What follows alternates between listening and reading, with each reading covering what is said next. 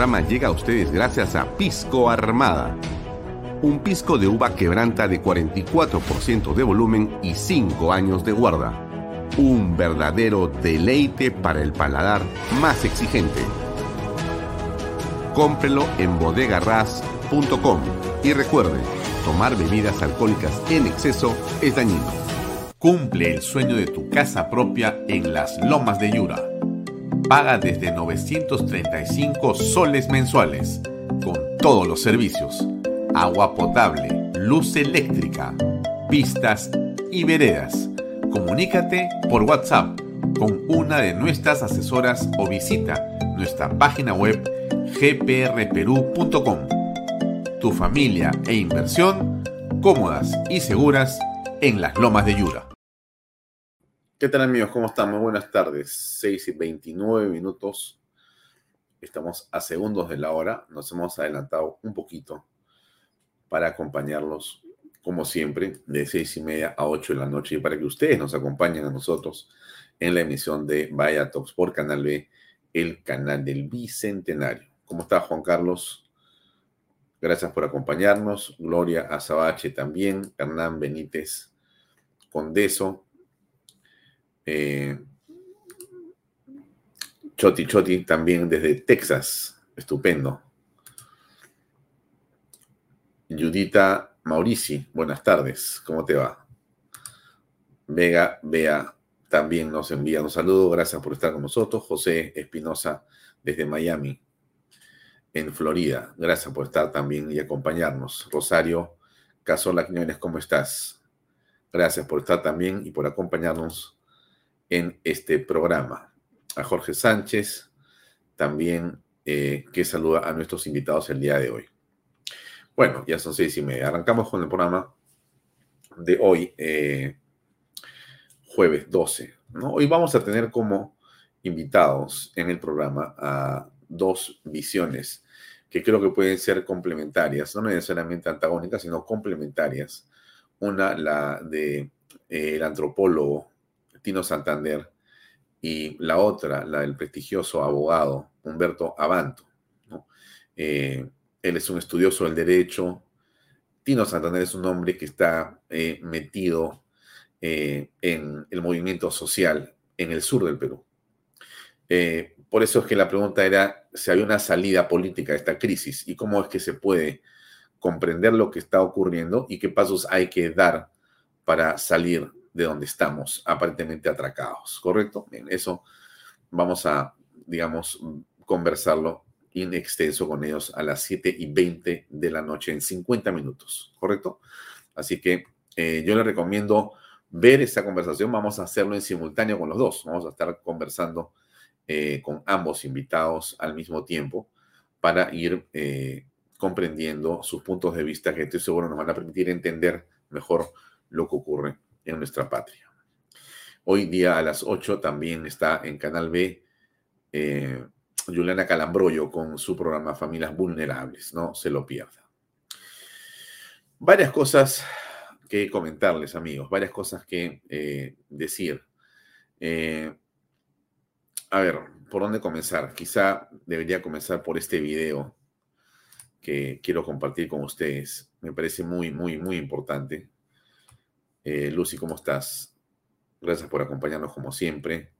A Esther Villanueva también, muy buenas tardes. A José Luis, eh, a Yerbe García, muy buenas tardes también. Gracias por estar con nosotros en la emisión de Canal B. Canal B es, Canal B, pero vaya, todo es un programa que sale por Canal B Canal B es un medio de comunicación independiente que básicamente defiende las ideas de eh, libertad, familia, vida, eh, Fuerzas Armadas, Policía Nacional, poderes del Estado, Ejecutivo, Legislativo, Judicial y en general lo que se llama la institucionalidad democrática. En realidad, nosotros estamos de ese lado y, por cierto, defendemos la constitución de la República, ¿correcto? En eso, en eso estamos, y se lo digo para que nos ubique.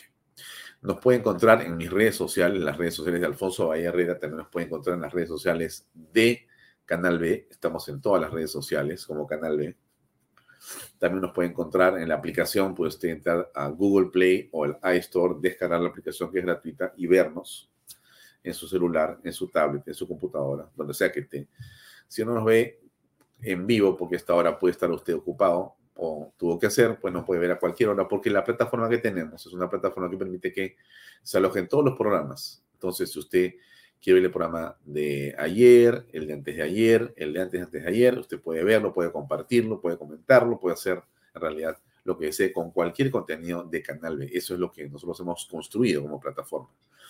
Salimos, porque tenemos un convenio con expreso.com.p, salimos por las redes sociales de Expreso también. También salimos por las redes sociales los domingos de PBO Radio, en la tarde, de 5 de la tarde hasta las 12 de la noche. Usted va a poder escuchar todos los programas de Vaya Talks ahí en PBO Radio, video y audio. También eh, tenemos un convenio con el reporte, este medio digital de enorme importancia que agrega y ofrece posiciones y puntos de vista que nosotros siempre consideramos de mucha utilidad para comprender el proceso en el que estamos. A usted le gusta la política, a nosotros nos parece importante la política para ver qué pasa con nuestra patria. Así que para que usted pueda tener un punto de vista interesante que le ayude a comprender, yo le recomiendo lea los columnistas de El Reporte. Hay editoriales estupendos todos los días y también tiene usted un eh, diario o un eh, informativo que le llega con estos puntos de vista a mediodía a su eh, WhatsApp de manera gratuita, ¿correcto? También estamos en cables, así es, estamos en Best Cables. Usted pone Best Cable Canal 95 y va a encontrar 24 horas programas que algunos están en vivo, otros están repetidos, pero estamos ahí 24 horas con contenido en Best Cable, canal 95. Estamos en el canal 95 de Best Cable. También estamos en Econocable, estamos en Cable Más y estamos en realidad en eh, una serie de cables como Yotalán y más. En provincias nos ven en el sur, nos ven en el norte, nos ven en el centro, nos ven en el extranjero, nos ven en todas partes. Así que yo muchas gracias por la gente que nos sigue todos los días aquí. Ahora bien, hay mucho que hablar en torno a lo que está ocurriendo en el país. Déjenme comenzar por este video que tiene que ver con este valeroso eh, miembro de la Policía Nacional del Perú, ahora héroe nacional, que murió eh, de una manera eh, realmente dramática, asesinado por las hordas violentistas y que fue incinerado de una manera brutal. Bueno, pero aquí está él en vida y aquí están sus compañeros rindiéndole homenaje póstumo. Veamos, por favor. Me apasiona. En primer punto, yo he elegido la familia. La familia es lo más importante que uno tiene, ¿no?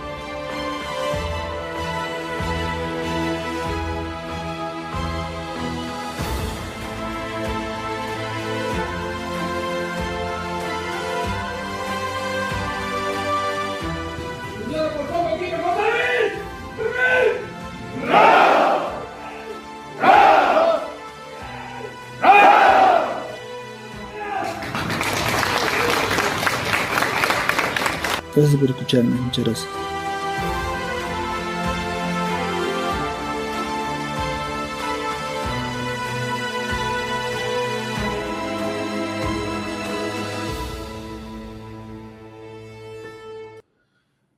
Esto es parte de lo que venimos experimentando todos los peruanos. Hay dolor, la muerte de muchas personas eh, es realmente eh, una situación de una enorme tristeza para los peruanos en este momento.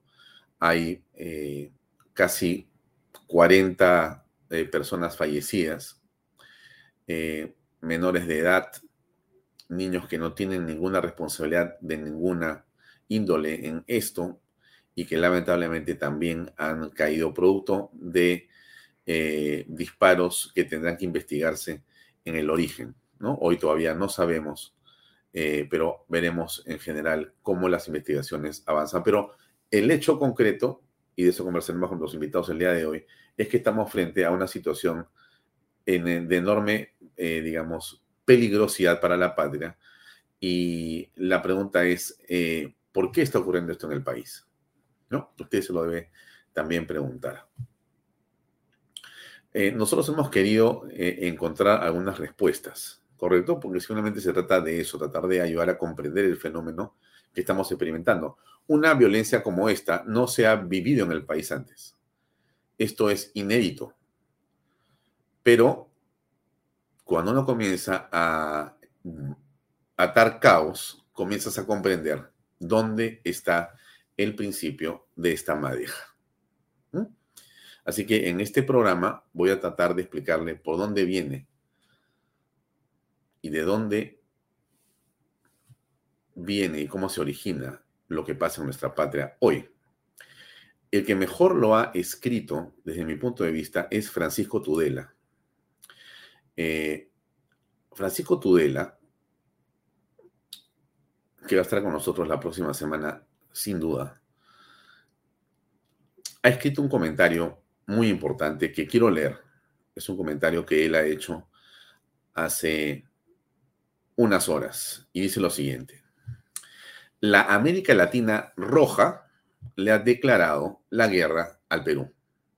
Agrupados todos los partidos comunistas de las Américas en el foro de Sao Paulo, estos son liberados, liderados, liderados por los gobiernos de México, Colombia y Bolivia, los cuales buscan destruir el orden constitucional y económico del Perú, que produjo un milagro peruano del cual surgió un país próspero, con una nueva clase media durante tres décadas prodigiosas.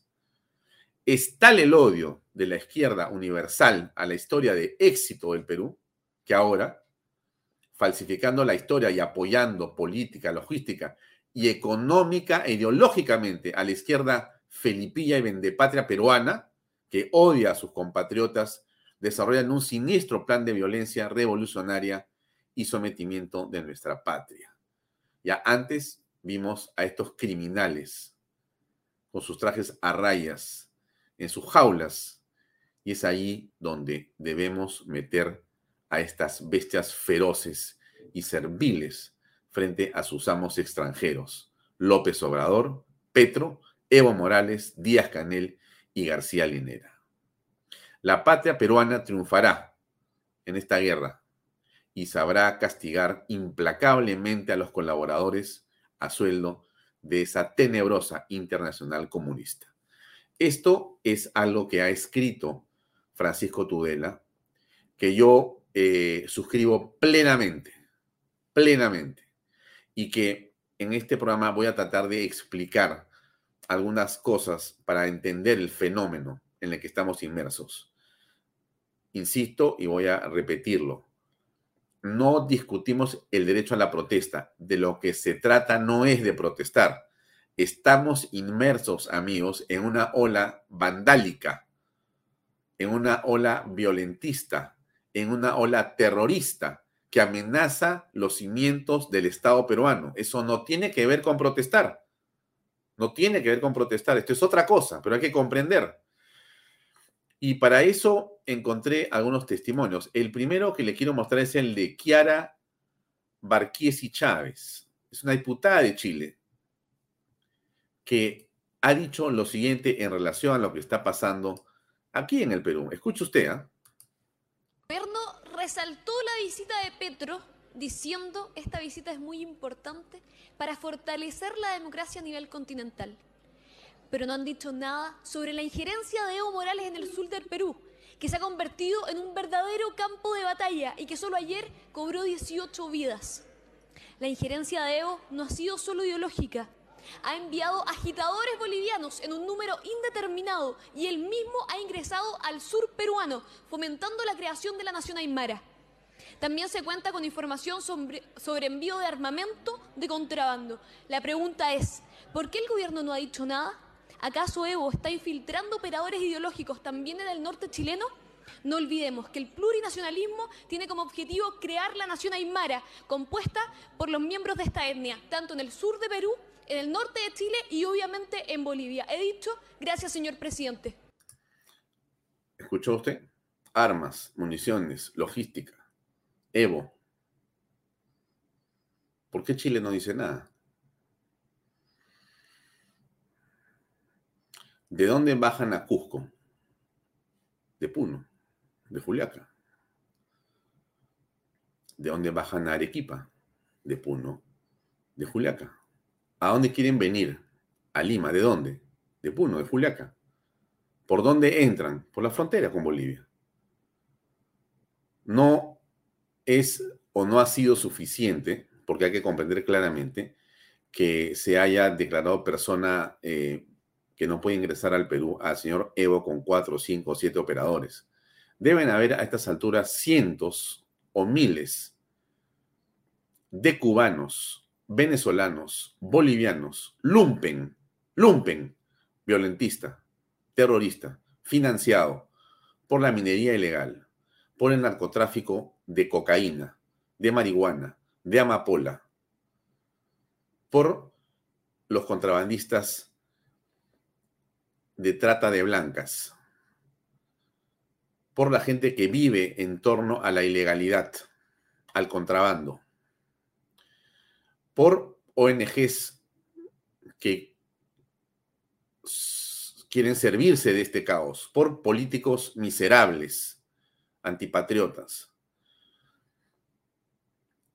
Y entonces eso es lo que estamos viviendo y viviendo los peruanos en este momento. Tenemos que comprender. Mire lo que dice un diputado boliviano. Escuche usted, por favor, porque esto es muy interesante que lo comprendamos. Por favor. Los ponchos rojos transportando balas. Esas balas son, y vamos a presentar un pie en las siguientes horas porque por supuesto que amerita investigación, esas balas son para armar a los partidarios de Pedro del Castillo en Perú, son para armar revueltas violentas, son para disparar contra ciudadanos en Perú, son para matar ciudadanos peruanos, son para llenar de luto y dolor a las familias peruanas. Los ponchos rojos, los mismos que están cercando el penal de Chonchocoro con una zanja criminal, porque hemos denunciado ya y enseguida vamos a hacer declaraciones específicas respecto al plan para matar al gobernador de Santa Cruz. Un plan del que los, de los ponchos rojos son operadores principales. ¿eh? Los ponchos rojos son parte de un plan para eliminar, para acabar con la vida del gobernador de Santa Cruz. Estos mismos ponchos rojos que hoy se los descubre mandando bala a Perú. Muchas cosas podríamos decir, como que el tema de la introvisión. Pero claro, ¿qué podemos esperar si Evo Morales y el señor Pedro del Castillo en Perú son operadores del socialismo del siglo XXI? Por tanto, los ponchos rojos, que seguramente siguen órdenes del MAS y de Evo Morales, ya no son más ponchos rojos en Bolivia, son paramilitares. No otra cosa se puede decir de aquellos que están transportando balas a la ciudad al país de Perú, bueno, a las ciudades limítrofes con Bolivia. Ya no son ponchos rojos, hoy son paramilitares masistas. Qué flaco favor le hacen a los pueblos eh, del occidente del país que entiendo no se deben sentir representados por estos ponchos paramilitares y funcionales al movimiento al socialismo. 126 mil balas estaban transportando al país vecino de Perú para generar muerte, luto, dolor y violencia en Perú para generar desestabilización y separatismo, porque eso es lo que están buscando los grupos. Miren ustedes el doble estándar y el doble discurso. Aquí quieren acusar a quienes piden federalismo, que no es un sistema separatista, es simplemente un sistema distinto de administración de Estado, como pueden haber otros sistemas de administración de Estado. Pero para provocar separatismo en Perú no le faltan las balas.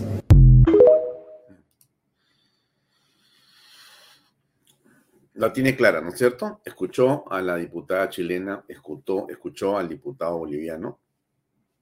Ellos no están vinculados a la derecha, ellos no son personas con intereses en el país, ellos están en otra órbita, pero tienen claramente identificado a un narcotraficante como Evo Morales, que aquí se paseaba como si estuviera en su casa, que tiene oficinas abiertas con dependencias partidarias abiertas en varias ciudades en el sur del Perú, con representantes, con su partido político en eh, pleno desarrollo. cosa que se ha permitido y que le ha permitido Pedro Castillo y sus huestes, y que tienen que identificarse con claridad para poder actuar con la Fuerza Armada, la policía sobre ellos, porque esos están generando el caos acá. No me van a venir a decir aquí que toda esta escalada en la forma que estamos viendo es producto de que alguien quiere cambiar la constitución. No, pues por favor. O sea, yo no me chupo los dedos. Usted tampoco. O sea, no, no señora, no señor. Aquí existe con claridad una estrategia internacional del narcoterrorismo que está dispuesta a robarse el Perú. No me queda la menor duda, pero ni la menor duda. Eh, ¿Qué dice este policía que ayer pusimos un fragmento, pero déjeme esta otra parte que no lo, no, hemos escuchado y quiero ponérsela y después escuchar a un fiscal de prevención del delito, ¿no? ¿Qué ha estado pasando, no? Escuche lo que dice, ¿ah? La gente que está saliendo acá no es gente del Cusco mayoritariamente, con excepción del SGTP, la FUC y otros grupos. El pueblo en general no está saliendo. Han venido de otro lugar para hacer la movilización en Cusco. Han venido de Sicuani, han venido de Canas, han venido a la convención. Ya, ok, pueden venir. Entonces yo lo voy a recibir como está y le decía, ok, duerman, apapáchense, tomen licor, este, y luego organícese, orquéstense para lo de. Yo, tengo, yo, tengo, yo tengo videos que yo he tomado. Yo con mi carro me he cuadrado en la puerta del gobierno regional de la, del, Yo he visto cómo han ingresado bebidas alcohólicas. Yo doy cuenta de la Fiscalía Anticorrupción. Yo mismo he dado cuenta de la Fiscalía Anticorrupción. Ellos van a proceder conforme a la ley. Ellos tienen que ir con todo el peso de la ley porque eso no se puede permitir. Es una propiedad del Estado. Y eso no puede ser. Ni siquiera por un tema humanitario, porque no han venido por temas humanitarios, han venido a hacer manifestaciones personas de provincias al Cusco. O sea, ese lugar se ha utilizado. Se ha utilizado el Estado. Yo tengo videos, yo tengo videos. Yo he levantado un acta, yo mismo he levantado un acta. O sea, a mí no pueden, ellos no pueden, ellos, si ellos ven deciden, venir a Cusco, que tomen, que tomen sus medidas. Doctor, ¿qué es lo que ha constatado usted al levantar el acta? ¿Qué resta el acta? Yo, en, el acta se establece claramente que hemos estado en un carro de la institución, he grabado cómo han ingresado, cómo han entrado con bolsas, con botellas. Eso yo lo tengo grabado en mi celular. Yo, yo le tomo. Y esas personas han estado ahí, han, ingerido bebidas alcohólicas, muchos, no todos, y se han organizado para hacer lo que está pasando ahorita. ¿Y eso cómo se llama? O sea, el, gobierno regional va a decir, ok, ya, usen las instalaciones, alberguense. Si uno viene a Cusco a hacer medios, ok, hazlo. Preverás tu, ubicación, tu casa, su hotel, donde tú estés, pero que el Estado facilite para que ahora en la noche, en la tarde, se sean actos como están pasando ahora. Ayer cuando vinieron todo estaba en paz, todo estuvo tranquilo. Todo estuvo en alma que, han protestado, protesten, están en su derecho. Yo no lo voy a prohibir que lo hagan. Pero utilizar instalaciones del, gobierno regional, el, estadio Inca García de la Vega, darles un tremendo espacio en la tribuna de Oriente para que ingresen, muy mal. Muy bien, gracias eh, José Pérez Checa, gracias por la corrección. Ese fiscal Poblete no es policía, correcto, ese fiscal Poblete. El punto es que el fiscal Poblete está señalando lo que ha ocurrido con la autoridad, es decir, el gobernador regional de Cusco prácticamente es un facilitador de la violencia. Es un facilitador de la violencia. Y ustedes saben lo que está pasando en Cusco. A esta hora han cerrado el aeropuerto. Es decir, lo que ocurre es que estos violentistas, estos terroristas, eh, estos paramilitares, como lo ha hecho bien el diputado eh, Edwin Bazán de Bolivia, estos paramilitares que han venido al Perú por encargo de Evo Morales, pagados por el narcotráfico y pagados por la minería ilegal, entre otras más, estos, estos, estos paramilitares eh, buscan crear el caos. No les interesa nada, porque no existen cabecillas, existen simplemente operadores. Usted sabe a lo que me refiero. Aquí lo que estamos apreciando nosotros es una escalada de violencia. No nos confundamos, por favor. Y, insisto en que los reclamos y el olvido de muchas regiones del Perú no justifican lo que está pasando, bajo ninguna circunstancia. No se puede asesinar a personas, no se puede destruir la propiedad pública o privada. Así no se puede hacer las cosas. Mire lo que dice otro fiscal cómo se, cómo se Ve la manera como se, cómo se aloja, dónde duerme, dónde pernota, dónde come. Pero. Puede ser que sea el mismo, porque tengo mis dudas. Tengo la voz se parece, pero acá hay información que él está dando, ¿no? Que el, que el mismo Estado, porque el Estado es unitario. Se cree que el Estado es el gobierno central, el Estado es el Congreso, el Estado es el gobierno regional, el Estado es la municipalidad. No, el Estado es unitario. Todos los que somos funcionarios públicos pertenecemos al Estado. Es uno solo.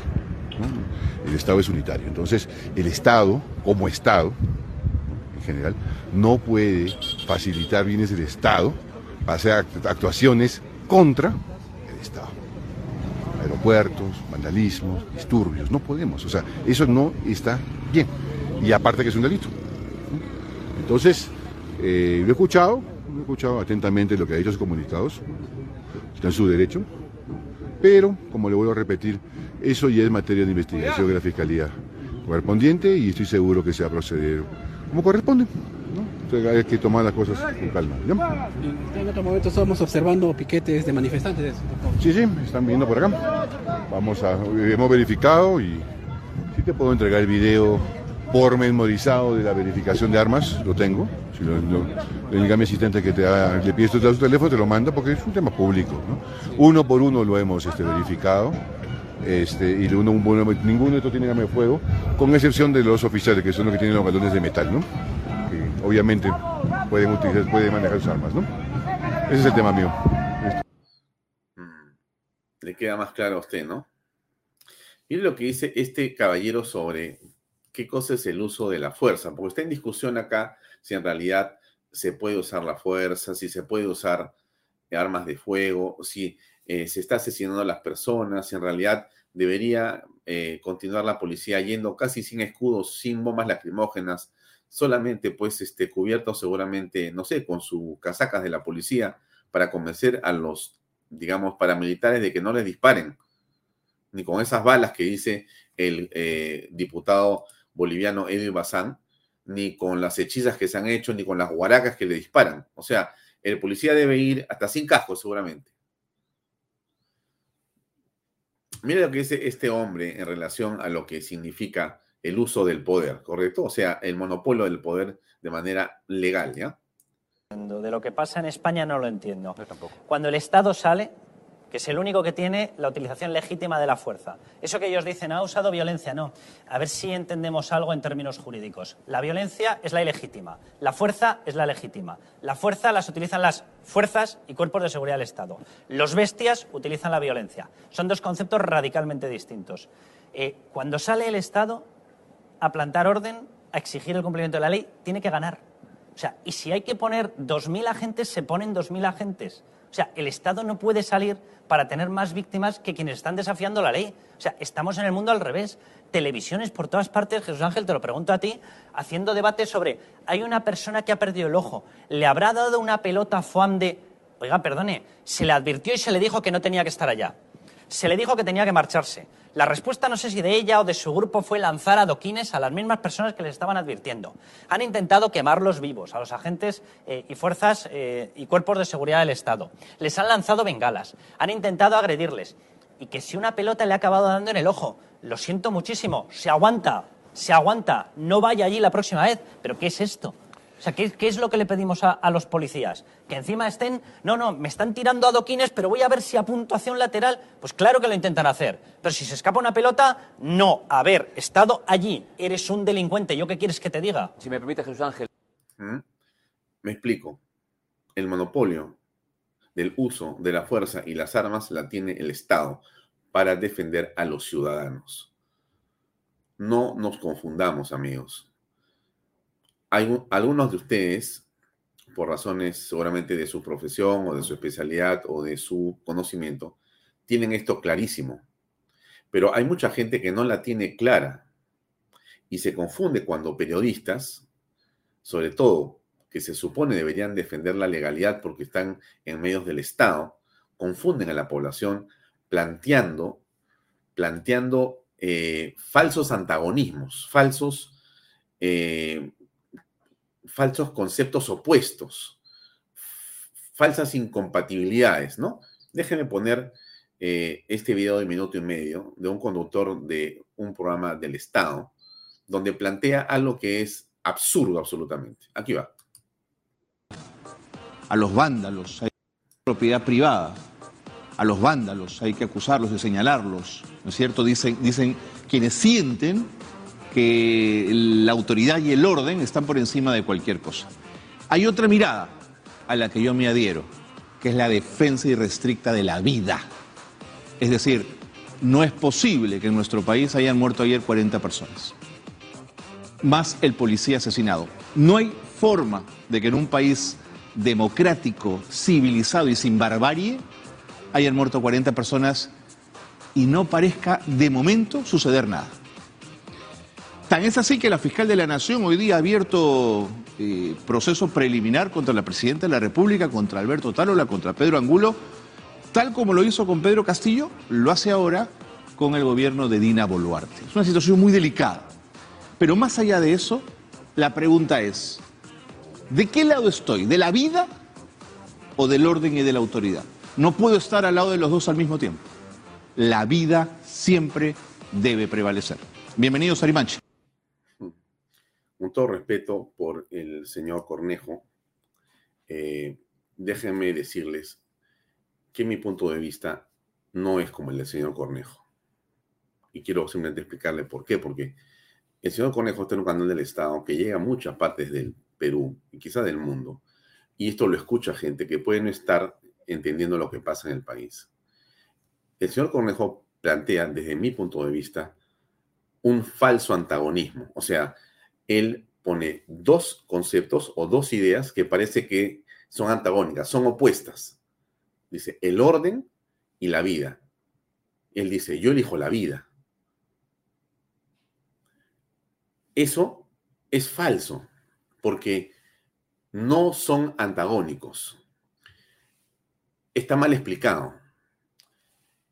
No es así, es falso lo que está planteando el señor Cornejo. Quizá ha sido un error de su parte. Para que podamos eh, defender la vida, es indispensable que haya orden. No puede haber defensa de la vida si es que no se respetan las normas, las leyes, la constitución, los reglamentos, el derecho de todos. Porque el orden es respetar el derecho a la vida. Entonces no se puede decir que respeto la vida pero no respeto el orden, porque eso no tiene sentido, es absolutamente contradictorio lo que está diciendo. No lo comprende o se ha equivocado. Pero usted tiene que comprender eso porque es fundamental. Aquí quieren hacer creer justamente eso, que creo que es un error garrafal. No podemos seguir pensando que cuando existen paramilitares, cuando existen financiamiento claramente de eh, eh, países que tienen intereses de desestabilizar nuestra patria, no podemos estar sino con una sola, una sola y un solo alineamiento, que es el alineamiento hacia el respeto del orden, hacia que el monopolio, monopolio de la violencia y las armas las tiene de manera excluyente el Estado. Nadie más puede usar eso, sino solo el Estado. Y el Estado es el único que puede decir quién más puede usar armas. Más en esta condición. Lo demás es ponerse al margen de la ley. Y si alguien se pone al margen de la ley, atenta contra la vida. Tenemos que rechazar completamente cualquier situación en la que alguien quiera, bajo cualquier circunstancia, decir que o eliges la vida o eliges el orden. Eso no existe. La única manera de garantizar la vida de los peruanos es si respetamos el orden, las leyes, si respetamos la propiedad privada, la propiedad pública, si respetamos la vida de los policías, si respetamos el uniforme de la policía, si respetamos las órdenes que se dan para que todos estemos en paz y en tranquilidad. No se puede aceptar que el Perú esté en esta situación porque hay un grupo de paramilitares, de fascinerosos, de delincuentes, de subversivos, de terroristas que quieren camuflarse en protestas que la gente puede tener con todo derecho, pero que en el fondo no son más que sino utilizados para lograr la desestabilización. ¿Y para qué es esta desestabilización? Para poner a otro monigote como Pedro Castillo, porque eso es lo que quieren cuando dicen, no, elecciones en este momento, que renuncie Dina Boluarte, que entre Williams, que no esté Williams, que esté Moyano, que no esté Moyano, que esté Flor Pablo, que sea Susela presidente del Perú, que sea Cyril Bazán presidente del Perú. Monigotes. Pedro Castillo con cara nueva. Ya estamos hasta acá de Pedro Castillo y sus versiones distintas. Entraron con un discurso y hicieron exactamente lo contrario. Exactamente lo contrario.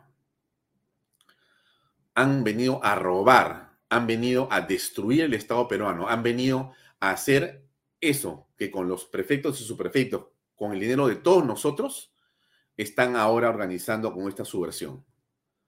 De acuerdo con Evo, con su partido y con la forma como el Estado peruano, con Pedro Castillo a la cabeza, le abrió las puertas en Puno, en Arequipa, en Cusco, dejándolos que abrieran diversas oficinas de su partido político y dependencias diversas. Aquí se ha prohibido la entrada de Evo Morales y de siete de sus principales colaboradores, pero hay cientos, cientos, por no decir miles de personas a sueldo pagada por el señor Evo Morales y el narcotráfico están acá. Esos son los que están creando este desorden. Yo estoy seguro, yo estoy seguro, amigos, que esto que estamos hablando acá lo sabe perfectamente el señor Otárola. Yo le aseguro que esto lo sabe Otárola y lo sabe Dina Boluarte. Y yo estoy seguro que esto pronto va a cambiar de matiz. Porque no se puede aceptar que estemos nosotros inmersos en una situación de esta naturaleza con ciudades paralizadas por unos fascinerosos, ¿no es cierto? Y que, mire, así como Lima no es Puno, Puno no es el Perú. Entonces, vamos a comenzar a ordenarnos, ¿no es cierto? Porque si no es imposible comprender y dialogar. La capital de nuestro país tiene, ¿cuántos somos acá? ¿12 millones de habitantes? Muy bien. ¿Cuántos habitantes hay en Puno? ¿300 mil? Entonces, no entiendo. ¿Cómo hacemos que 300 mil se impongan sobre 13 millones? En todo caso, si fuera esa la discusión que hay que tener, no es esa la discusión. Pero digo, si fuera, digamos, si sigo en esa narrativa en la que dicen, no, porque tú estás en Lima y tú no puedes gobernar desde Lima porque acá somos nosotros y nosotros queremos que esto sea así y se acabó. ¿Por qué? Ah? No entiendo. ¿Por, qué? O sea, ¿por qué eh, un grupo porque no son todos, un grupo dice que las cosas tienen que ser como ellos dicen desde Puno. ¿Por qué razón? ¿Qué democracia es esa? No entiendo. Eso no es una democracia, eso es una dictadura. Es una dictadura. Y no lo vamos a permitir. Somos más en el Perú. Miren lo que ha pasado en Madre de Dios. Mire. Déjenme poner la imagen. Voy a hacerme yo pequeño para no interrumpir la imagen, que es bellísima. La, la gente, sale y vota a los fascinerosos, vota a los violentistas, expulsa a los terroristas, respalda a su Fuerza Armada y a su Policía Nacional. Mire usted. No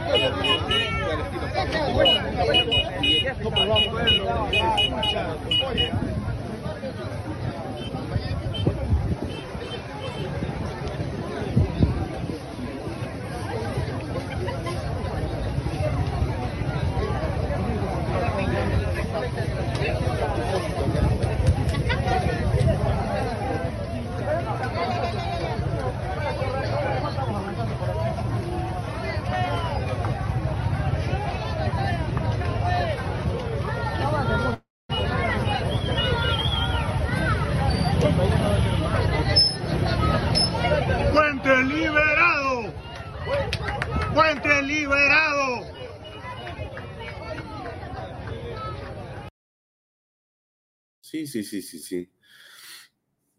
Puente liberado. Lucy dice, Madre de Dios es de otro level.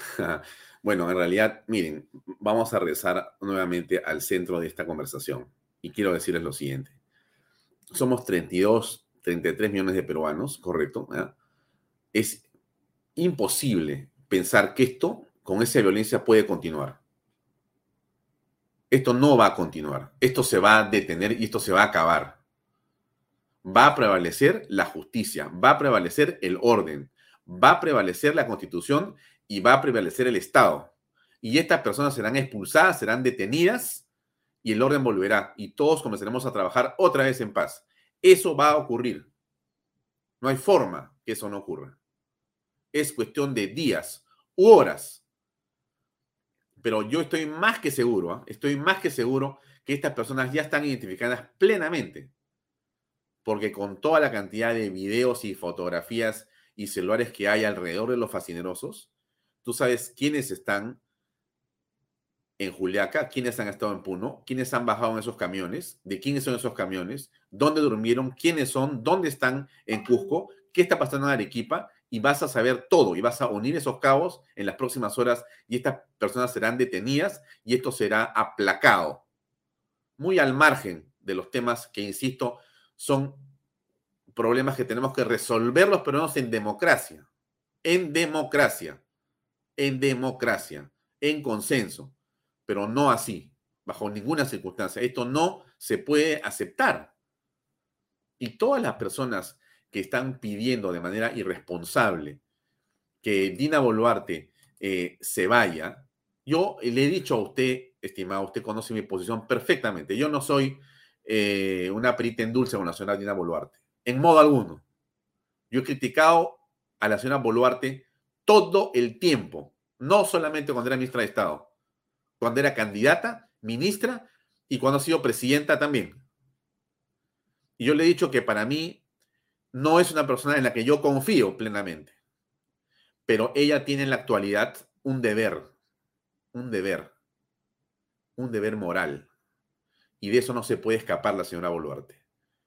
Ella tiene que hacer cumplir la ley y la constitución de la República. Y tiene que hacer que este país sea pacificado en las próximas horas. Porque eso hace un presidente. Para eso ella aceptó la transferencia. Ella que decía, yo soy una mujer y como soy la primera mujer en el Perú que va a ser presidenta, yo no me puedo retirar, yo no puedo... Muy bien, la felicito por eso. Sea mujer o sea lo que usted desee, señora Boluarte, pero aquí nadie se va, nadie se corre. Porque un político lo que hace es asumir, asumir responsabilidades, no quitar el cuerpo. El señor Tarola ha dicho hoy día que la señora Boluarte no se va a ir y no renuncia. Qué bueno por eso. Qué bueno por todos nosotros, porque nadie quiere que usted comience a correr. Todos estamos preocupados por lo que pasa en el país, todos estamos preocupados. Y todos estamos apoyando a la Fuerza Armada, no para que la presidenta vaya a renunciar, bajo ninguna circunstancia. Pero si lo hiciera, porque siempre es una posibilidad, si lo hiciera, porque si eh, la presionan y la asustan y empiezan los caviares con su bendita Comisión Interamericana de Derechos Humanos y sus juicios a querer decir si te quedas vas a ir presa, ¿no es cierto? Bueno, entrará Williams como corresponde constitucionalmente y seguiremos avanzando. Pero bajo ninguna circunstancia, bajo ninguna circunstancia, este tema de la violencia, como está planteada y como estamos viendo que tiene vinculación estrictamente con el narcotraficante Evo Morales puede continuar. Esto no puede continuar. No es un asunto de que vienen a Lima, que vengan a Lima. Bienvenidos a Lima, acá tenemos para esperarlos. Pero ese no es el punto. El servicio de inteligencia, yo estoy más que seguro que tiene a todos estos fascinerosos ya identificados. Y seguramente nos van a dar una sorpresa buena en las próximas horas, porque tiene que ser así. O sea, miren, no se puede poner la patria en riesgo por un grupo de desadaptados paramilitares en la fantasía de estos dementes comunistas latinoamericanos. De ninguna manera.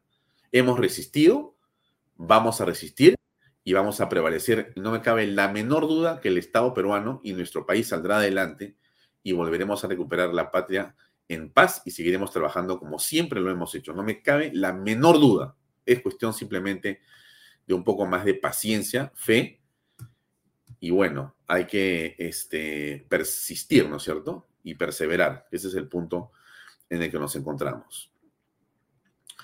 Eh, le paso este video que quizá usted no vio, pero lo voy a repetir porque es el video de un héroe de la patria que cayó asesinado por estos terroristas.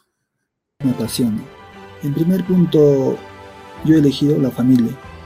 La familia es la más importante que uno tiene, ¿no?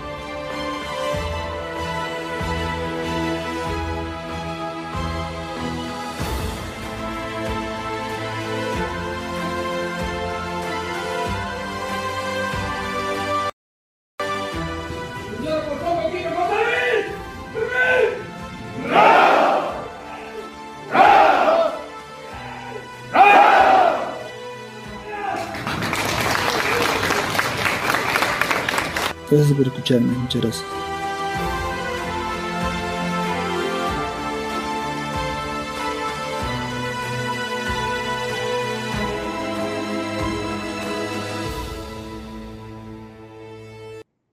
José Luis Soncon, valeroso miembro de la Policía Nacional del Perú que ha dado su vida para defendernos a todos.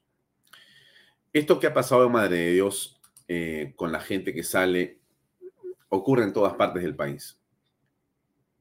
Ocurre en todas partes del país. Ocurre en Arequipa, ocurre en Juliaca, ocurre en Huancavelica, ocurre en Ayacucho, ocurre en Cusco. O sea, hay 100 o 200 delincuentes tirando piedras a hoteles, amenazando a la gente, pero hay miles, millones que se les van a enfrentar y se le están enfrentando en diversas partes. Esto pasó en Moquegua. Mire, ve, mire cómo me han estimado. Se me han llevado tres licuadoras, mire. Yo no vengo acá a hacer daño. Está bien que ellos hagan que protesten, pero pacíficamente, señora. ¿Qué pasa, señor? ¿Dónde estamos? Yo pago 35 soles diarios, desayuno, almuerzo, cena. Yo trabajo para el día. Ellos a mí no me van a obligar a, a que yo no trabaje, señora. Nadie, nadie puede obligar a hacer nada, a nadie. Si ellos quieren hacer su huelga, que lo hagan. Pero así no. Si se van a venir a arrebatar, a, a hacer daño, nos vamos a defender. Si, con lo que tengamos, ya, que se dejen de huevadas. La protesta no da derecho a robar, a saquear. No da derecho a nada. La protesta puede ser pacífica, pueden, ellos si quieren trabajar, no trabajar, amanecerse protestando, es su derecho de ellos. Pero ellos no pueden imponerme a mí, a decir que yo deje de trabajar, porque eso ya sería comunismo, eso sería obligar. Ese es el comunismo, op- oprimir a la gente, decirle no cierres tu negocio, ciérralo tu negocio, no lo abras, ese es comunismo, si es que ellos no lo saben. Se quejan de que lo tratan de comunista y generan, hacen lo de comunista. Se tratan, se quejan de lo que le dicen terrorista y generan el terror. Entonces, ¿en dónde estamos? Esto que ocurre en Moquegua ocurre en todas partes en este momento en el país. Hay una eclosión social de la civilidad de los ciudadanos que rechazan la violencia, rechazan la violencia a estas hordas. Insisto, el derecho de protesta lo tenemos todos y hay que ejercerlo siempre en el país. Pero esto que está pasando no es derecho de protesta. Esto bien, como lo ha dicho la diputada chilena, el diputado boliviano, como lo ha explicado Francisco Tudela, como vemos la evidencia que recoge la policía, como vemos en los hechos lo que está ocurriendo, esto no tiene que ver solamente con peruanos. Aquí está metido, y lo voy a volver a decir, lo peor de Cuba, lo peor de Venezuela, lo peor de Bolivia, y ese lumpen pagado por narcotraficantes y por mineros ilegales es el que está haciendo esto porque se quiere pescar a río revuelto y se quiere poner a otro monigote como Castillo en el gobierno. No es contra Dina Boluarte, ni siquiera es contra Williams. Es cómo capturo el Estado para beneficiarme, para convertirlo en Cuba, en Venezuela, en Bolivia, en Colombia. Es lo que quieren hacer con nuestra patria. Es evidente lo que está pasando. La congresista Amuruz, en esta misma línea, ha solicitado declarar persona no grata al embajador cubano, Gallo Zamora. Obviamente, las conexiones del G2 cubano con lo que está pasando están ahí. Y por supuesto que el Servicio de Inteligencia tiene claro por dónde viene la cosa. Vamos a ver cómo termina esta figura, pero es evidente que algo va a pasar en las próximas horas en el Perú y muy importante. Todavía han habido 72 puntos de carreteras que han sido bloqueadas, pero los mismos están siendo desbloqueados. a esta hora son mucho menos de los que eran en la mañana de hoy. Ayacucho casi se ha normalizado, como usted sabe. Juliaca también tiene una tensa calma. Arequipa está todavía complicado en ciertos sectores. En la ciudad de Arequipa, en el centro de la ciudad de Arequipa, todo ha funcionado bien el día de hoy. Es una zona norte donde todavía se han producido algunos enfrentamientos con unas piedras cubiertas que, cierran ciertas vías, pero punto. El, el centro es Cusco, donde han ido a pegar a los cusqueños porque no se han plegado al paro. Esto es, o sea, han bajado los delincuentes de Puno y de Juliaca a pegarle a los cusqueños. En fin, amigos, son las 7 y 19 y en 30 segundos vamos a comenzar nuestro diálogo con nuestros dos invitados. Hay, por supuesto, como usted lee en el titular que le pongo ahí, N combinaciones y conexiones eh, entre eh, lo que pasa en Puno y lo que pasa en el resto del país. No hay líderes, no hay rostros. Están como diseminados en la multitud. Eso es una estrategia, por si acaso. O sea, que no haya líderes es una estrategia. No es que falta con quién hablar. No, no falta con quién hablar. El tema es que no haya con quién hablar. Es parte de esto, pues, justamente. Muy bien, ya no voy a hablar más porque ya hablé demasiado. Vamos a conectarnos con eh, nuestros eh, invitados que deben estar por aquí ya para conversar. Primero, acá veo al eh, doctor Humberto Abanto. Humberto, ¿cómo estás? Muy buenas noches. José, muy buenas noches. ¿Qué tal? Muchas gracias por acompañarnos. Está también el señor Tino Santander, también con Humberto, Alfonso, qué gusto saludarlos. Tino, querido, ¿cómo estás? Bien, bien, bien, bien. Mi estimado eh, Humberto y Tino, realmente un gusto para mí que me puedan acompañar esta noche para conversar de lo que está pasando en el país. Este, varias cosas que comentarles. Quisiera pedirte eh, a ti, Humberto, comenzar contigo, por favor, y que me digas eh, cómo aprecias, cuál es tu punto de vista en torno a esta crisis y a la violencia que vive el país en este momento? Para comenzar, por favor. Bueno, es un abierto desafío al Estado de Derecho, si es que alguno ha habido en el Perú. Hace poco conversaba yo eh, en otro medio a propósito de la necesidad de que por primera vez este, este desafío que se plantea nos permita eh, establecer las bases de un auténtico Estado de Derecho en el Perú, que significa que todos estemos debajo de la ley y debajo de la ley todos hay una mayor garantía. Pero también significa que haya un auténtico monopolio de la fuerza por parte del Estado, de tal manera que no se imponga al resto de la sociedad soluciones, posiciones o plataformas por la vía de la violencia. Entonces, cuando hablamos de Estado de Derecho, no solamente hablamos de que haya eh, firmeza y control y monopolio de la fuerza, sino también canales por los cuales se tramiten eficiente y eficazmente los, eh, las pretensiones sociales que tengan fundamento en la Constitución y en las reglas de la democracia. No, y en esto yo soy muy claro, no en las reglas de la oclocracia ni en las pretensiones de la grita callejera, porque la democracia no es eso, la democracia es otra cosa. Y creo que este, este es importante recordar un poco lo que hace algunos días Miguel Ignacio nos recordaba a todos en un artículo brillante en Política Exterior acerca de que la violencia siempre es una compañera indeseada a veces y deseable a veces también, y en otras de la democracia. Indeseable cuando la desafía y la pone en peligro y deseable cuando invita a reconsideraciones y reformulaciones del sistema. Y entonces Hoy nosotros tenemos el gran desafío de transformar esta amenaza en una oportunidad para replantear la existencia del Estado de Derecho en el Perú. Más o menos por ahí va mi reflexión. Muy bien, eh, gracias Humberto. Les recuerdo amigos que el doctor eh, Humberto Abanto es un abogado con un prestigio muy bien ganado, es uno de los eh, tribunos más experimentados y brillantes que tiene nuestro país y mm, su posición, por cierto, eh, recoge esa experiencia. Ahora quiero pedirle a Tino que me dé su punto de vista. Tino Santander es un antropólogo, es un antropólogo, es un hombre que está metido en la política, él eh, eh, conoce el sur muy bien, porque él es de Cusco, pero además de eso, él transita la zona de manera permanente, o sea, él conoce Juliaca, Puno y toda la zona que hoy está, digamos, en problemas, eh, Tino la conoce casi, casi al dedillo. Entonces, su opinión creo que también nos puede ayudar a comprender qué está pasando. ¿Cómo ves, Tino, lo que pasa en este momento en el país?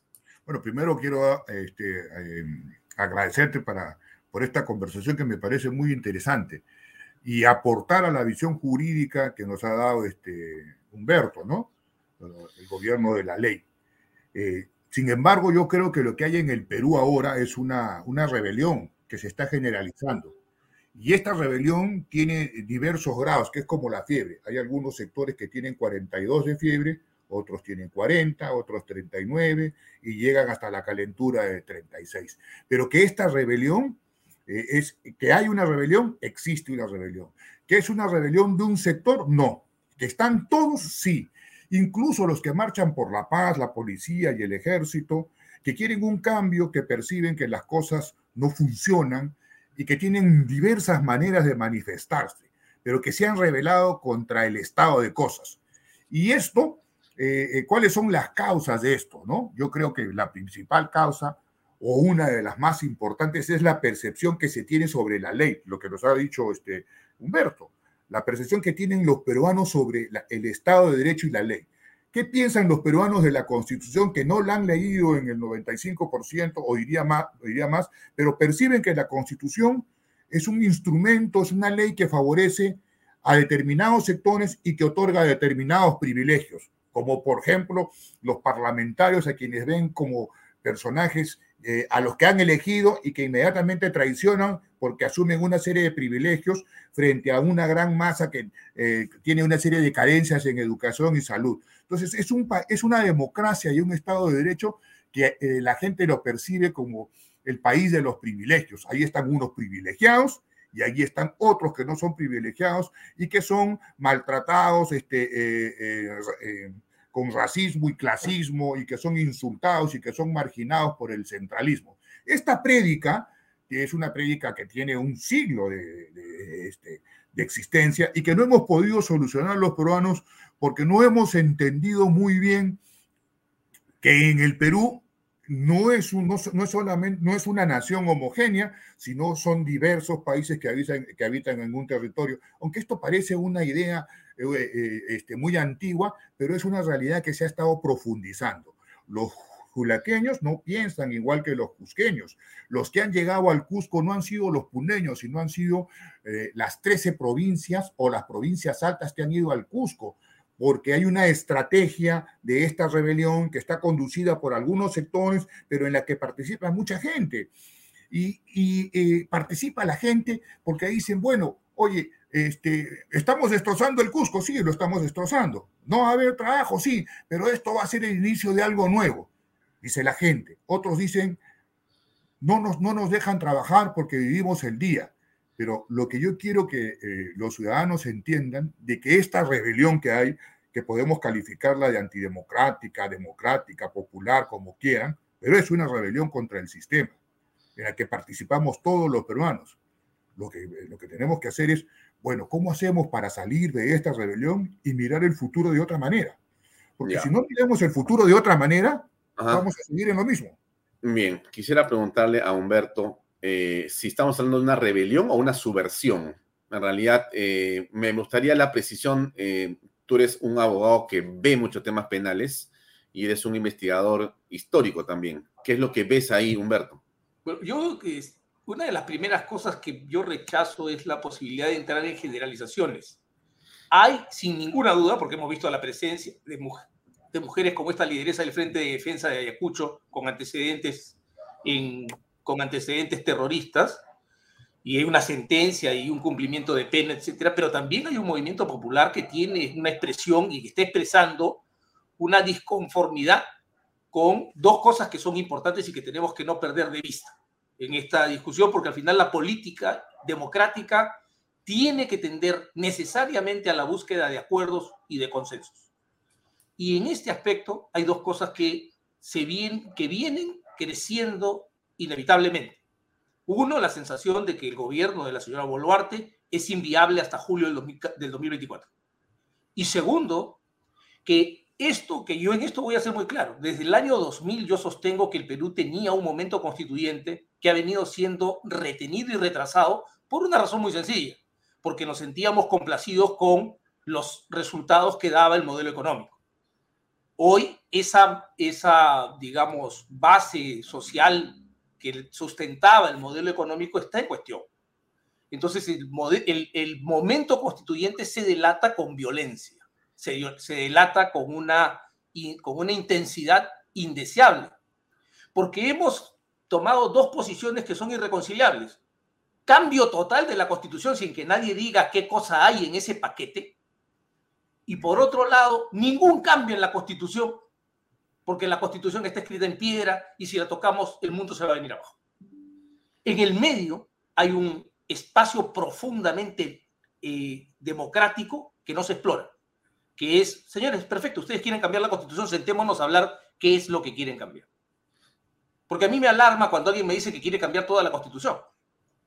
Y quieren cambiar toda la constitución pasa porque me digan que quieren cambiar, por ejemplo, el primer capítulo de la constitución, que es donde está el reconocimiento de los derechos fundamentales. ¿Por qué quieren cambiar los derechos fundamentales? ¿Quién quiere desaparecer los derechos fundamentales? ¿Por qué necesitan que desaparezcan la libertad de expresión, la libertad de reunión, la libertad de contratación, la libertad, eh, las libertades de opinión, de pensamiento? ¿Por qué necesitan eso? ¿Quién necesita eso? ¿Para qué lo necesita? esa discusión hay que ponerla. ¿Ok?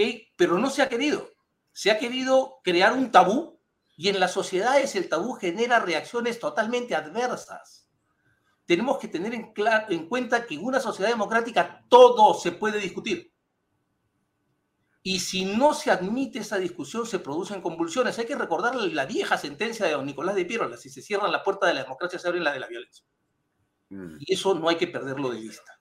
Si queremos una democracia, tenemos que estar prestos a entender que es una serie de procesos deliberativos en los que no tenemos que estar de acuerdo, sino que tenemos que partir de profundos desacuerdos para encontrar consensos. Yo no estoy diciendo que haya una necesidad de una nueva constitución, doña Delia, doña Esther. Lo que estoy diciendo es que las bases de nuestra unión están en discusión. Y cuando las bases de nuestra unión están en discusión, lo que tenemos que tener claro es que es necesario conversar, que es necesario hablar, que es necesario que la sociedad vuelva a entenderse. Ya, quiero recoger, antes de pasarle la pelota a Tino Santander, el hecho que hay muchas personas que están opinando en el sentido siguiente, ¿no? Eh, nadie discute, creo que la legitimidad de muchas de las cosas que se piden, pero el punto no está ahí, porque eh, lo que está ocurriendo en este momento es un abuso, eh, una violencia descontrolada y el sometimiento de las personas que simplemente están en sus casas y son aterrorizadas porque les tiran piedras, los golpean, les incendian sus negocios y eso es algo inaceptable desde creo que el punto de vista de todos aquí. Entonces, yo te quiero preguntar, Tino, eh, ¿tú ves que existe aquí en este, en este proceso, no, no me hables de las legítimas protestas ni los malos perúes, porque eso ya lo sabemos, Tino. Yo te pregunto, en esta circunstancia, ¿tú no estás viendo metido debajo de esa protesta un grupo subversivo ¿O eso es demasiado fantasioso para ti? No, yo creo que estamos todos. Yo estoy en la rebelión. Yo tengo un colectivo que dirige una lucha contra los bancos y participo en las movilizaciones. Ya, Tino, pero tú no tiras piedras ni matas policías, pues, hermano. De acuerdo, pero sí hay un grupo, están todos. Están, están, este, está Sendero, obviamente, está el Movadef, hay, hay una serie de grupos subversivos, hay una serie de vándalos delincuenciales, hay pequeñas turbas que son minoría, pero que hacen tal escándalo y generan tanto daño a la movilización democrática que entonces la inmensa mayoría de peruanos quiere una salida represiva y militar y, desesperada. Porque cuando las clases medias, que son la mayoría, la mayoría que hegemoniza la vida en el Perú, porque la clase media no solamente tiene indicadores económicos, sino aspiracionales. Entonces, eh, eh, el fascismo surge de la desesperación de las clases medias ¿Qué significa el fascismo?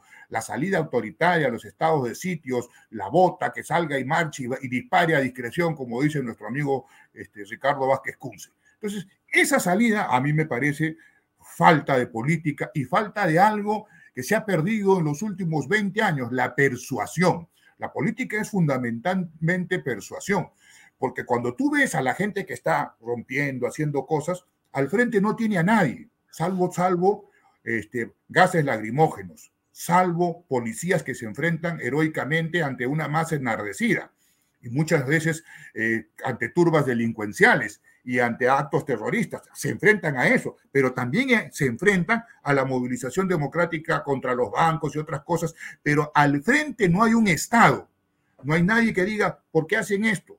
Sus reclamos no son así. Los, ciudadanos de Puno van a dialogar con, con Molina. Por favor, pues.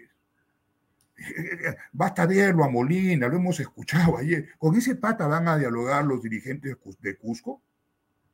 ¿Con, él, con ellos van a dialogar? ¿Con Molina? ¿Eh? ¿Con, ¿Con el patita este del vice, viceministro de Gobernanza? ¿Con ellos van a dialogar? ¿Con Otárola que los amenaza? O sea, al frente del Estado, al frente de la rebelión, de la, del tumulto, de lo que tú quieras, no hay nada. No hay absolutamente nada salvo la opinión de los periodistas, de algún articulista. Pero tampoco hay nada, no, no, no, pero tampoco hay nada en el lado de la rebelión, que tú dices que es rebelión. Pero hay, hay en, la, en, la, en, la, en, la, rebelión hay una actitud, hay violencia, y ante eso no se está respondiendo políticamente. Tú has visto en el Parlamento cómo Perfecto. es que Entonces, el Parlamento... ¿cómo, cómo respondemos al, pero no, lo que no entiendes, cómo respondemos al guaracazo? A ver, explícame esa parte. Bueno, tú tienes, ¿por qué no va el señor Otaro Arapuno? Y va y busca al gobernador y hace que el gobernador convoque pero a la gente. Ha estado reunido con nueve gobernadores ayer. Pero claro. tiene que ir a Puno, pues, tiene no, que ir a Puno. Bueno, el, político, sí. el político tiene que buscar las condiciones, y eso lo sabe Humberto, tiene que buscar las condiciones para generar el diálogo, tiene que movilizarse. O sea, una reunión burocrática, pues, en el Café Haití o en Palacio de Gobierno con los gobernadores, que los gobernadores son políticos, ¿no? Van y quien hoy quiero la obra. No, los gobernadores no van a defender a, Otárola porque Otárola ha ido a matonear al Congreso y la gente ve esas actitudes. Entonces, en un momento de, crispación, en un momento en que la gente se siente maltratada, humillada, lo que tú quieras, ¿ya? que puede ser una percepción cierta o incierta, pero es real. Entonces la gente, tú tienes que hacer política, tienes que movilizarte, tienes que tener los suficientes cuadros o convocar a la gente adecuada para que se movilicen y vayan y se constituyan a los sitios donde hay conflicto. La señora Boluarte ha ido a Cusco y la han rechazado. ¿Por qué no se quedó la señora Boluarte y se impuso e impuso su autoridad? ¿Por qué se fue, se escondió? No, así no se hace política. Oye, yo he hecho política desde que era estudiante y me he enfrentado a asambleas, este, y me le consta a Humberto que hemos sido dirigentes cuando éramos muy jóvenes. Así que aquí la política es muy clara. Ya, si tú no tienes capacidad de la, la, la violencia no es importante. No, la violencia, la violencia es parte de la política en todo el mundo. Las algaradas y las rebeliones son violentas. En España, en Francia, en Chile quemaron ingleses. Aquí no han quemado bancos. No han quemado bancos. Aquí no han quemado, no han asaltado las farmacias, no han quemado las iglesias. En España sí lo hicieron. Y el movimiento de los chalecos amarillos en Francia fue brutal. O y, sea que los 40 muertos para ti es poco.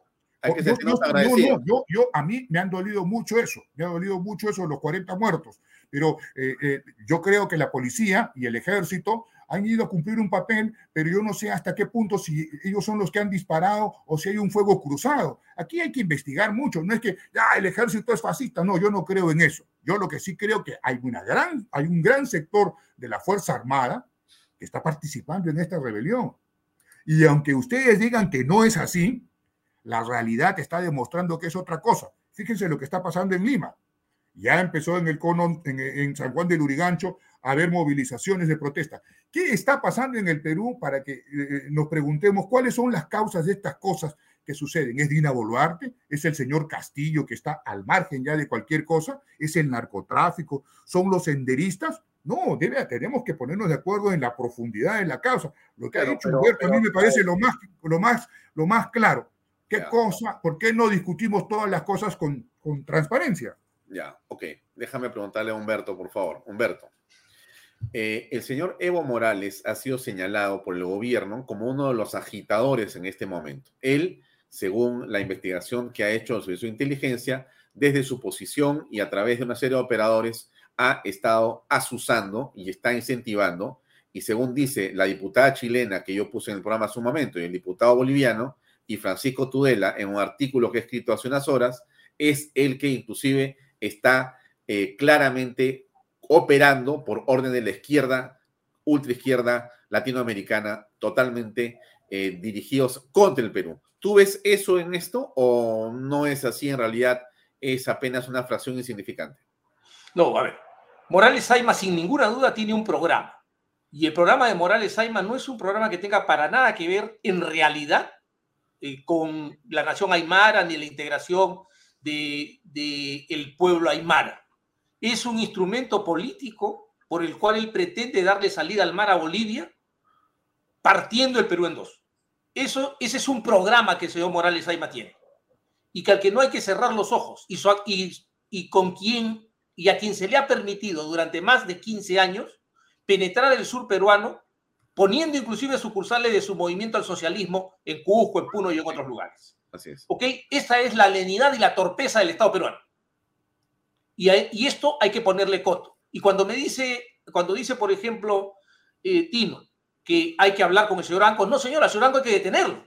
Al señor Anco hay que meterlo preso, procesarlo y condenarlo. Porque el señor Anco está promoviendo las, la secesión en el Perú. Y la nuestra es una unión perpetua. Y aquí no hay términos medios. Yo en eso sí soy muy claro. Yo, el, señor Anco, cuando me dice que hay que unir Puno a Bolivia, lo que está diciendo es separar desintegrar la nación peruana y el territorio, el territorio nacional que es intangible. Y cuando eso ocurre, el señor Anco tiene que ser procesado y condenado. Y voy a hacer otra cosa decir otra cosa importante porque quiero que, mi posición quede absolutamente clara. El diálogo democrático se hace con quienes están dispuestos a participar del debate democrático. Quienes disparan, quienes incendian propiedades privadas, públicas, comisarías, juzgados, fiscalías, se ponen fuera del juego democrático. No participan del juego democrático por su propia voluntad. No porque nosotros los excluyamos porque la democracia no es posible excluir a nadie. Pero quien se quiere poner fuera de la ley, tiene todo el derecho a ponerse fuera de la ley, pero además asumir las consecuencias de su decisión. Yo en eso soy absolutamente claro. Las cosas son como son. La razón por la que constituimos un Estado es porque todos queríamos estar seguros y para estar seguros le dimos el monopolio de la fuerza al Estado. Si un particular cree tener más fuerza que el Estado y nosotros lo permitimos, el Estado es ese particular y nosotros entonces el soberano es él y no el pueblo. Y eso no se puede admitir ni se puede permitir. Y aquí hay una grave falencia de parte del Ministerio Público, de la Policía y del propio Poder Judicial porque esos agitadores que han provocado la muerte de 40 personas, porque ellos son los que han provocado estas muertes, y la muerte de policías y la quema, la calcinación de un policía, deberían estar siendo procesados y sometidos a procesos inmediatos para recibir condenas aleccionadoras, porque una cosa es el diálogo democrático y otra cosa es la, el, un Estado timorato que es incapaz de poner la ley en funcionamiento. Yo sí creo en la necesidad del diálogo democrático, en la necesidad del entendimiento con quienes quieren jugar dentro de las reglas de la democracia. Quien desafía la democracia tiene que atenderse a las consecuencias. Bien, eh, Tino, me parece que es claro lo que Humberto señala en el sentido siguiente, ¿no? ¿Cómo conversamos con quien no quiere conversar democráticamente? Es imposible que haya una agenda, no hay una persona con quien hablar, es básicamente una turba de gente, tienen guaracas, tienen lanza eh, cohetes o lanzabombas, tienen armas hechizas, ahora están armados por los paramilitares bolivianos, traen armas de todas partes, entonces no entiendo el diálogo al que tú te refieres, ¿cómo se va a constituir? Pero lo que yo he dicho es este, que, que, hay que dialogar con las autoridades constituidas y a partir de ahí empezar un diálogo con la gente. No he dicho conversar con Janco, tal, con cuál dirigente, ¿no? O sea, los, los dirigentes tienen responsabilidades individuales y posiciones individuales. Eh, este, y el Estado tiene que vencer. Pero si el Estado no vence y se deja arrinconar, entonces salen estas salidas desesperadas de las que habla Humberto, pues. No, la, la ley, imponer la ley. ¿Cuál ley? ¿De cuál democracia hablamos? Yo, yo ¿cuál es la salida desesperada? No entiendo la salida desesperada. La salida desesperada, la salida desesperada es, oye, vamos a imponer, este, a llevar a todos presos. O sea, los policías están totalmente desmoralizados y derrotados. O sea, cuando tú ves policía... Yo quisiera que me escuches, yo quisiera que me escuches. Ya, yo quisiera que me escuches. Te quiero que me escuches. O sea, cuando tú, cuando tú ves a un policía, tú ves un policía, tú piensas que está desesperado. Yo creo que están derrotados porque el Estado no les da ninguna facilidad ni los está, ni los está protegiendo. Y, y, los políticos tampoco están haciendo nada por protegerlos. Y al frente de esta rebelión, que tiene una serie de aristas y que la gente no la entiende porque tiene miedo, y entonces dicen, salgan la, salgan la Fuerza Armada y, y, metamos preso a todos y hagamos esto. Eso va a traer mayor este, eh, eh, problemas y va a generalizar la violencia. Lo que está viendo ya en el Perú es una guerra civil entre los peruanos, entre los peruanos que quieren trabajar y se enfrentan a los huelguistas. Y a la vez, eso ya está sucediendo en todo el Perú.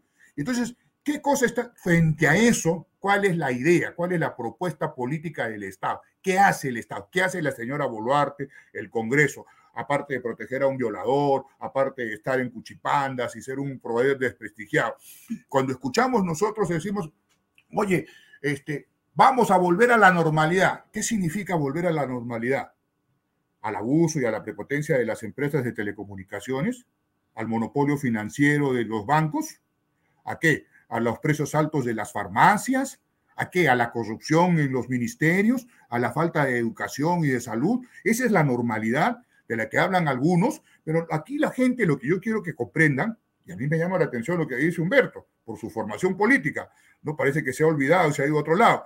Aquí, lo que me llama la atención es, este, eh, ¿qué cosa es lo que está pasando en el Perú? ¿Por qué la gente actúa de esta manera? ¿Cuáles son los símbolos que utiliza para utilizar esta protesta? ¿Cuáles son los símbolos? El cambio de constitución, sí, el cambio de constitución es una aspiración de la mayoría de la gente porque cree que la ley eh, es, este, percibe a la ley como que favorece a los poderosos. Y esto, esa percepción que yo la expreso de la manera coloquial, no es pues la percepción de las clases medias que tienen educación y que, piensan de otra manera, pero el hombre que no tiene agua hace 30 años, el hombre que no consigue una cita en el hospital, el hombre que, que le dicen cholo de mierda, que lo insultan y lo maltratan en, en el canal de televisión de Willas o en otra prensa. Entonces, ¿Qué cosa puede pensar ese hombre? ¿Qué cosa puede, ¿Cómo puede sentirse ese ciudadano? Y esto no es que yo soy terruqueo, no soy terruqueo. Eso son tonterías. Lo que yo quiero que entiendan es las profundas causas de este descontento. Y esas causas tienen banderas simbólicas.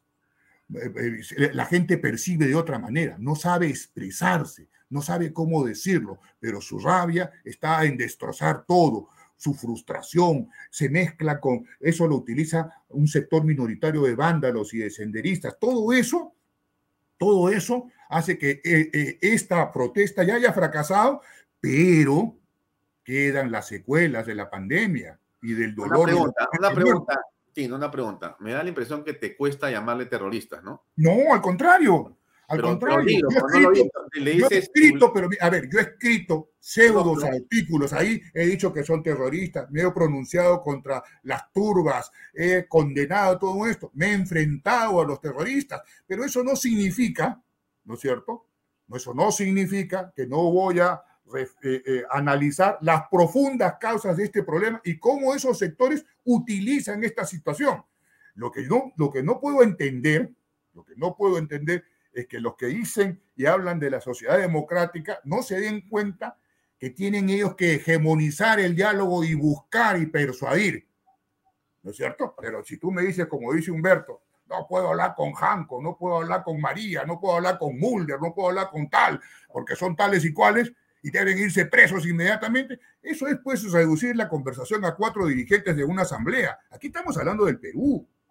El 80% de, los, de la gente del sur es gente de trabajo.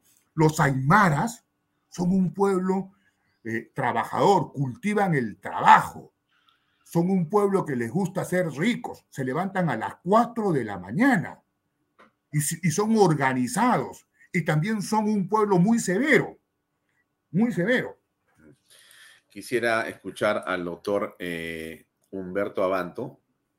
A ver. Sí, adelante, por favor. Perdóname. Yo creo que no hay, hay que poner orden en la, en la discusión y uno de los temas más importantes es la lealtad en el debate. ¿Por qué? Porque no se pone palabras en la boca del otro. Yo no, yo no he dicho que hay que sacar a todos de la competencia. Lo que yo creo es que los que se ponen solos fuera de la competencia no participan. Y el señor Janco ha tomado una decisión. El señor Janco quiere ser boliviano, me parece muy bien por él. Eso es un acto de secesión. Me vas a disculpar, pero ese es un acto de secesión. Tío. Y en la secesión yo no acompaño a nadie. Yo no puedo dialogar con alguien que cree que hay que partir al Perú. Así es así. Estamos de acuerdo. Ese es el primer punto. El segundo punto es que cuando a, mí me, cuando a mí me dan estas explicaciones sobre la violencia radical que se produce en algunos lugares, conducida por evidentemente agentes asusadores de la violencia, este, yo tengo que recordar un asunto, ¿no? Me acuerdo de los enormes textos que se hicieron sobre Sendero Luminoso, tratando de explicar las causas sociales de Sendero Luminoso. La pobreza, la exclusión, esto. Era un problema policiaco. Y el 12 de septiembre de 1992 quedó demostrado que era un problema policiaco. Porque capturado el Comité Central de Sendero Luminoso, ese problema social desapareció. Se diseminaron y las columnas, y tú lo sabes, Tino, las columnas de Sendero Luminoso andaban famélicas por la, por la, selva, por la, por la selva alta. Entonces, no nos engañemos hoy día tampoco, porque aquí no hay una gran lucha de reivindicación social. Tú estás discutiendo por temas importantes, el monopolio bancario, el monopolio farmacéutico, etcétera, etcétera. Pero los otros, ¿qué plataforma tienen?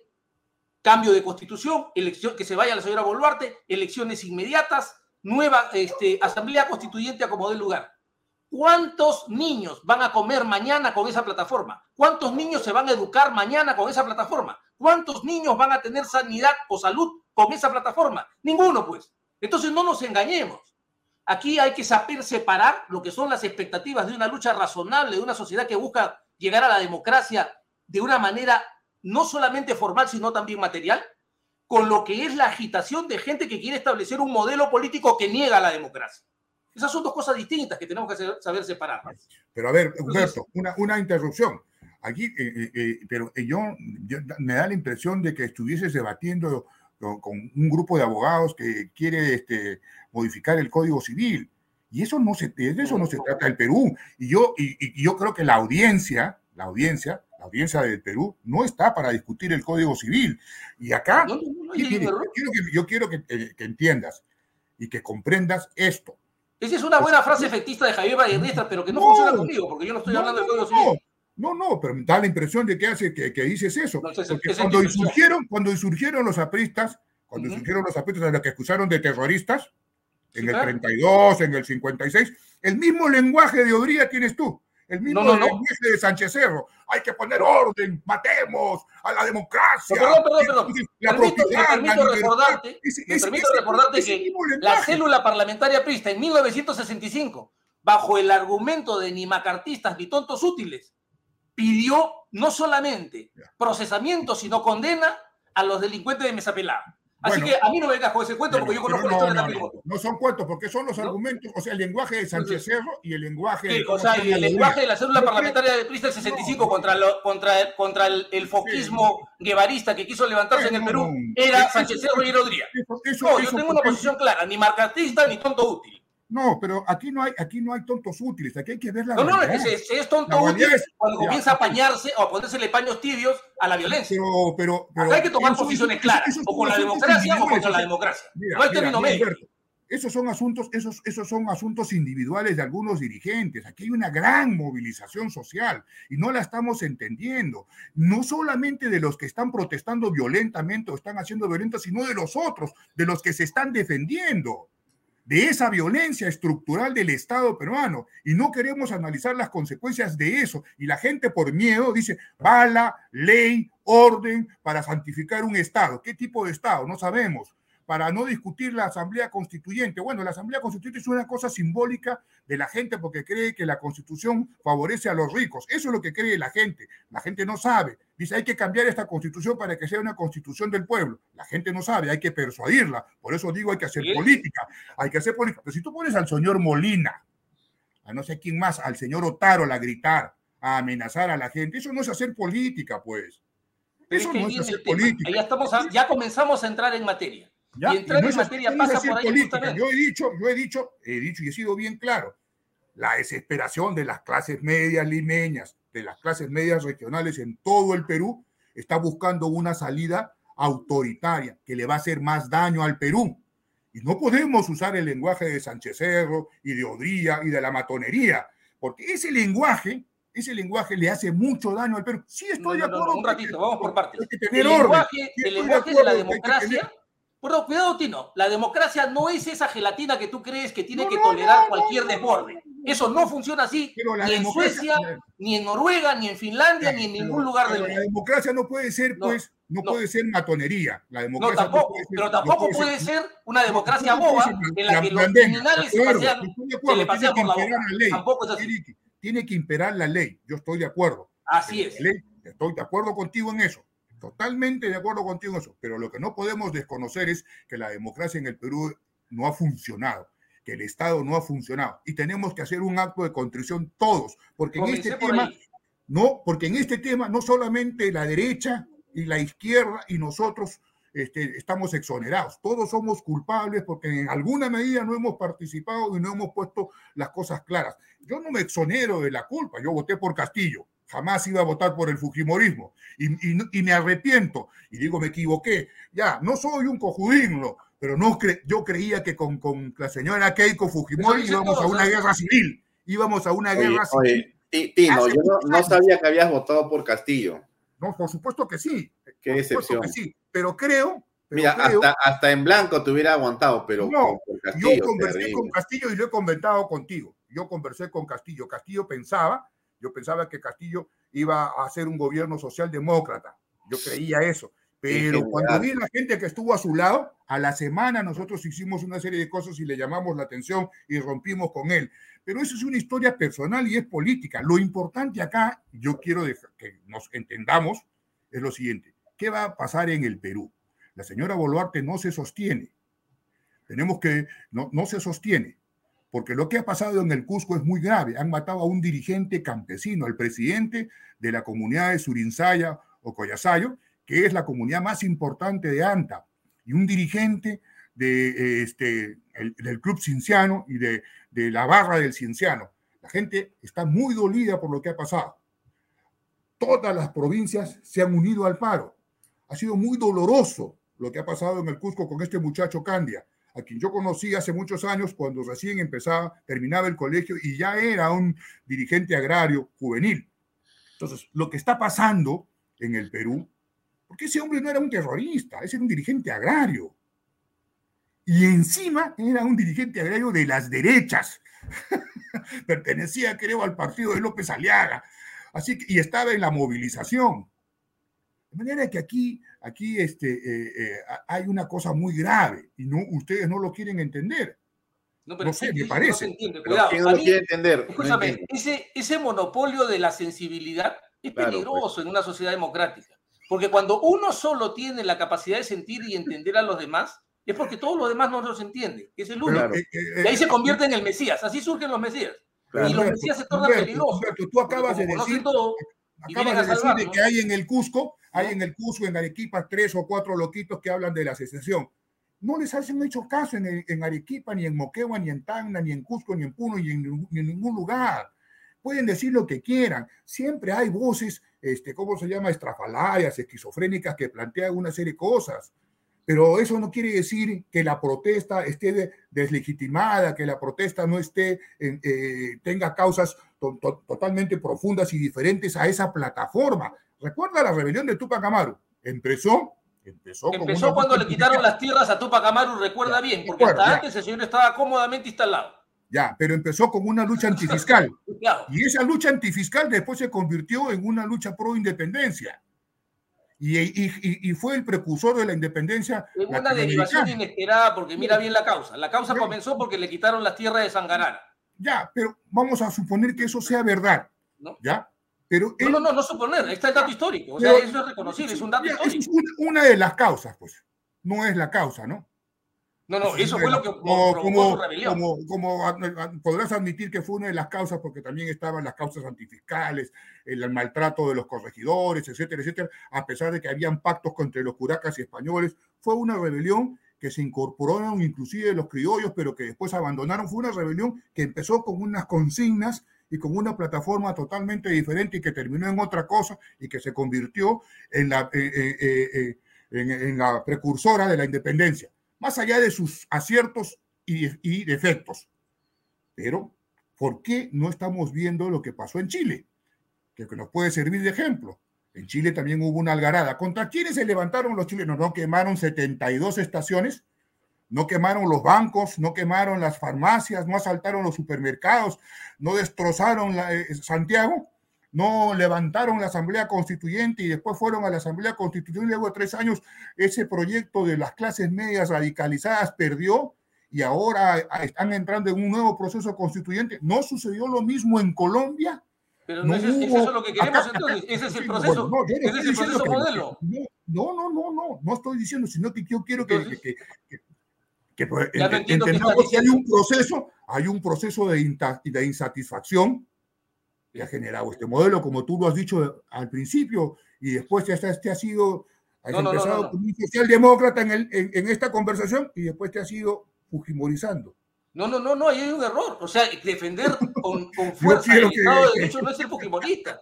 O sea, no lo que pasa es que tú crees... en el lenguaje y en la posición y en, la, en la- en la- y en el análisis No, no, de no, no, no, no, ahí hay un Perú. error. Lo que pasa es que Nadie tú crees quiere, que la, democracia es desorden el y la chavismo democracia es un orden en libertad. Ya, No es un nadie desorden. quiere, nadie quiere en el Perú el chavismo y el Perú no va por esa ruta. El Perú no va por eso. En Juliaca rechazan ese modelo. En Cusco rechazan ese modelo, en Arequipa. O sea, el Perú no va por ese camino. Cuando la gente dice que son los socialistas, los comunistas, no, está totalmente equivocado. El Perú quiere libertad económica Así es. quiere libertad. Los aymaras son la cu- eh, el pueblo de Ilave, es la cuna del capitalismo en Puno. Basta ver cómo es el comercio y cómo es su trabajo y cómo es su tesón. Basta verlos en Arequipa. ¿Ah? Basta No, verlos en Arequipa. en Arequipa son- los que más chamean, ¿no? Y entonces e- e- es otro el país. La desesperación de las clases medias, ¿no es cierto? Que ven pues, con terror estas cosas, ven con terror. Mi hijo en el Cusco me cuenta, ¿no? Que él ve con terror y que él está al otro lado, está en la posición al frente. Él está en la posición de que hay que salir y pegarles a los manifestantes, porque él tiene, vive del turismo, es Bueno, pero son los turismo. manifestantes que golpean a los comerciantes, que los amenazan, que los aterrorizan, que saquean. Esa Hay que responder. A ver, la, pregunta entonces es: ¿cómo se responde a eso desde la sociedad? Se tiene que organizar. ¿Con caramelo Monterrico, con caramelo de limón, con caramelo de perita? No, ¿Cómo es la cosa? Mira, ¿cómo se va a defender la Vamos Molina cerrando, cuando tumben- estimados amigos. Cuando tumben el, muro de la, de la aquí. vergüenza? ¿Cómo se va a defender la Molina y baje Villa María del Triunfo? Así va a pasar. Y va a pasar también que como hizo, como hizo el ejército, hizo el ejército que se alió con los comuneros para derrotar a Sendero. Ahora son los pequeños empresarios los que se están aliando con la policía y con el ejército para derrotar esas turbas vandálicas. Ahí está. ¿Ya? Eso está haciendo, pero eso no quiere decir que eso no quiere decir que haya satisfacción con el sistema. Eso no quiere decir que no haya No, profunda si sistema rebelión en el Perú. Hay una profunda claramente. rebelión en el Perú. Yo lo que quiero es que ustedes admitan que hay rebelión en el Perú. funcione. Y que funcione significa que haya canales efectivos para la, para la atención de, las reclamos, de los reclamos sociales. Pero no es esta un fenómeno social, mayoritariamente hablando, por la plataforma planteada. Repito, nadie, ningún niño va a dormir sin comer con esa plataforma. Pero eso se, eso se modifica en la batalla, pues Humberto. No sé qué te ha pasado últimamente, pero eso se modifica en la batalla. Eso se modifica en el camino. Y esto no, eh, que para mí, y, y tú lo sabes, este, eh, Alfonso, en 1984 tu padre me entrevistó en el programa cuando hubo un debate este, sobre, un, sobre eh, la, la ley universitaria.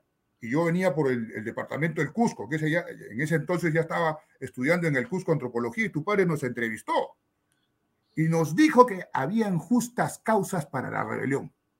Todavía usó el lenguaje del siglo XVI. Hay justas causas para la rebelión, muchachos, pero tienen que estudiar más.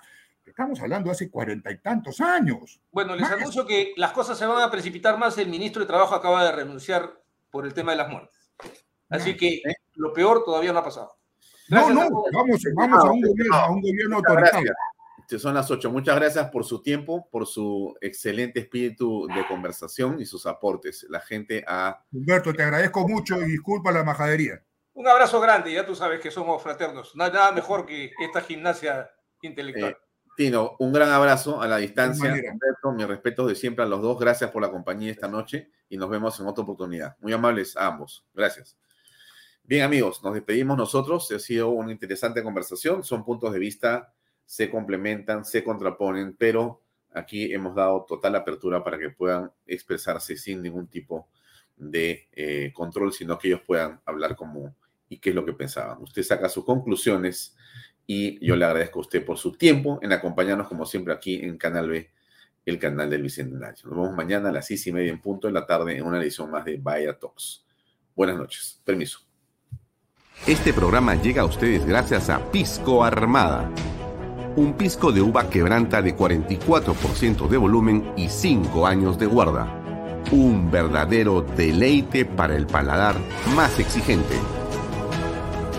Cómprelo en bodegarras.com y recuerde, tomar bebidas alcohólicas en exceso es dañino.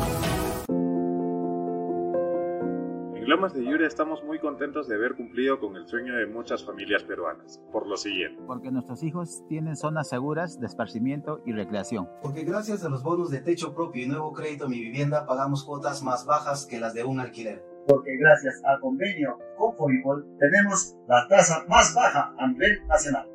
Porque nos brindan espacios cómodos y agradables. Porque contamos con los servicios básicos las 24 horas porque me permitió desarrollar mi negocio familiar.